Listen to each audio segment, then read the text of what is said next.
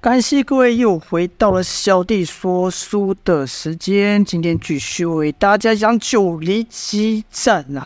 却说上一回赵天烈把杨无惧给打败了，这也就代表这一次杨无惧所领头灭九黎的行动彻彻底底的输了。可是呢，就在众人都聚焦在杨无惧跟赵天烈的胜负的时候。有一个人悄悄地绕到了赵月华的身后，紧接着就把赵月华给制住，并且掳走了。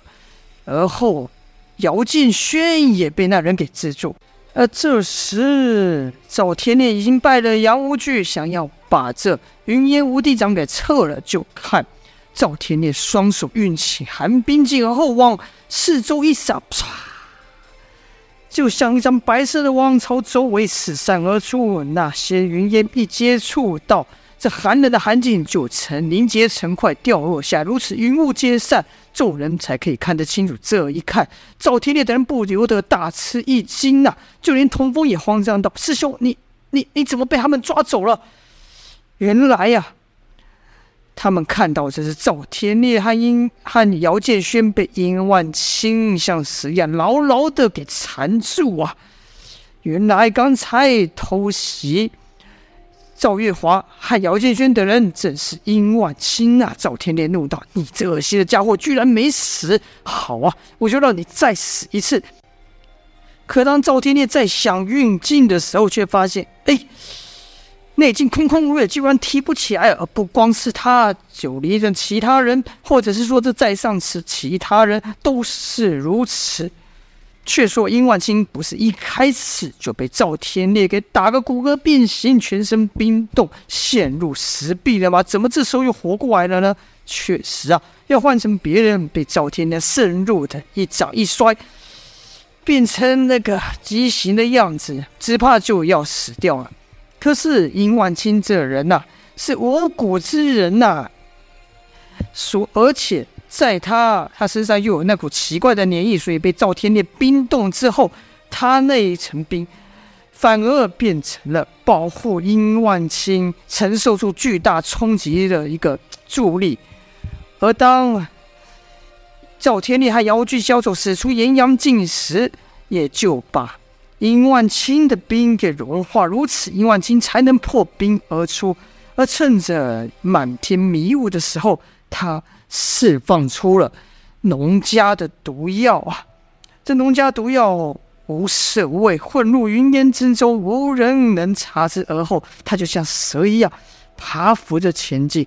以至于费斯等像费斯等人这样的高手都没有察觉到有脚步声，这才让殷万清在大雾弥漫之中看不到，伸手不见五指的云雾中，把赵玉华和姚俊勋给掳走了。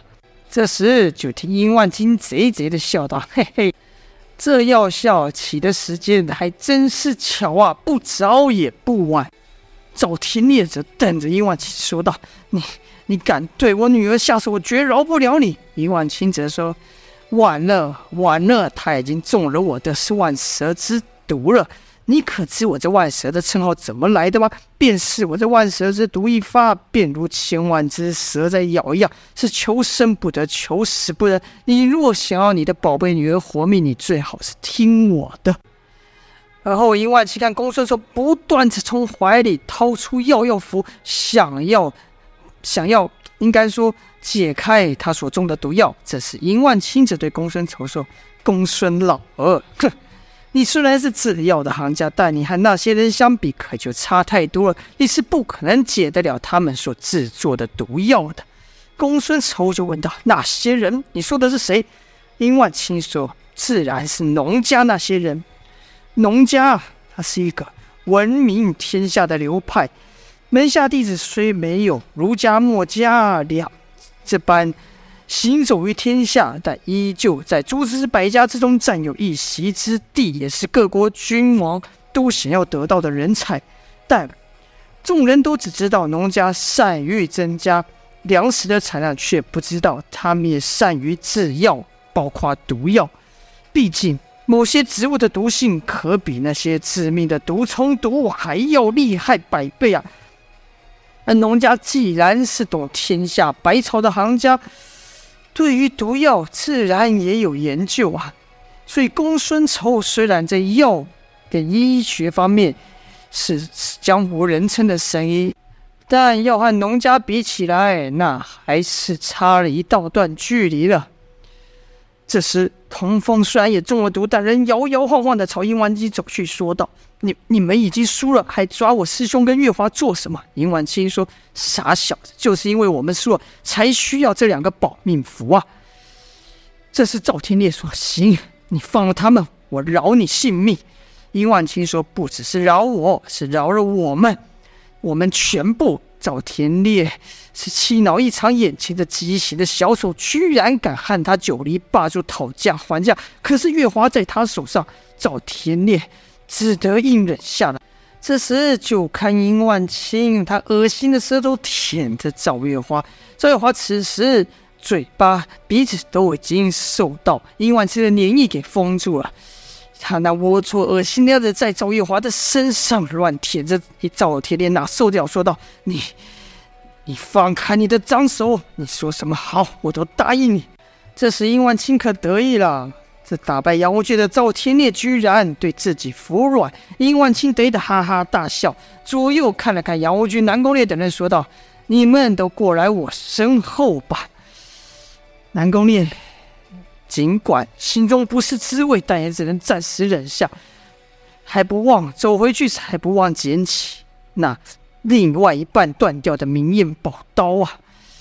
他捡起来后，心里想：我一定会把这明艳刀重铸，到时候我们南宫家一定会更耀眼，就像这把明艳刀一样，会更为锋利的。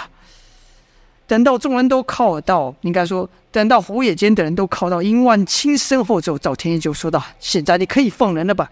殷万哪知殷万青则说：“哪有这么便宜的事？还有你那神奇的武功秘籍也得交出来。”赵天烈闻言，是眼睛都要发火了。公孙丑更是忍不住骂道：“你这臭蛇，你少得寸进尺了！”殷万青不在意的瞪着公孙丑也说道。你这老儿一路上守了这女娃，现在呢还不是落在我手上，真是没用。而后又继续对赵天烈说：“我这万蛇之都，天下间只有我可以选。你若不答应左右我们四个，还带两个娃陪葬，不亏呀。”赵天烈眼看赵月华受苦的样子，不能犹豫了，就说道：“匪师，去取秘籍来。”公孙丑、李密等人都说寨主不可以，但费斯则没有其他反应，因为他从不质疑赵天烈所做的任何决定，他就是赵天烈最信任的人，所以人家才称他为九黎之刃啊。就看费斯转身去取秘籍，其实殷万青也没想到赵天烈这么简单就答应，他本来想啊，只是提出这样的要求，赵天烈不答应后，他再取其他东西刁难，以争取多一点时间。哪知赵天烈只是愣了一下就答应了。殷万青就说道：“你不会想拿假秘籍骗我吧？”赵天烈说：“ 哼，这冰火无极功的秘籍，天下间就这么一本，如何造假？”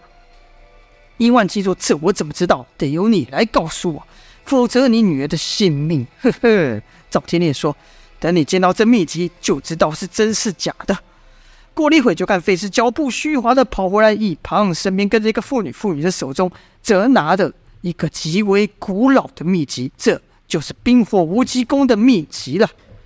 好了，一波未平，一波又起呀，这就是本章的内容了。到底殷万金能不能如愿呢？就待下回分晓了。今天先说到这边，感谢各位的收听，下播。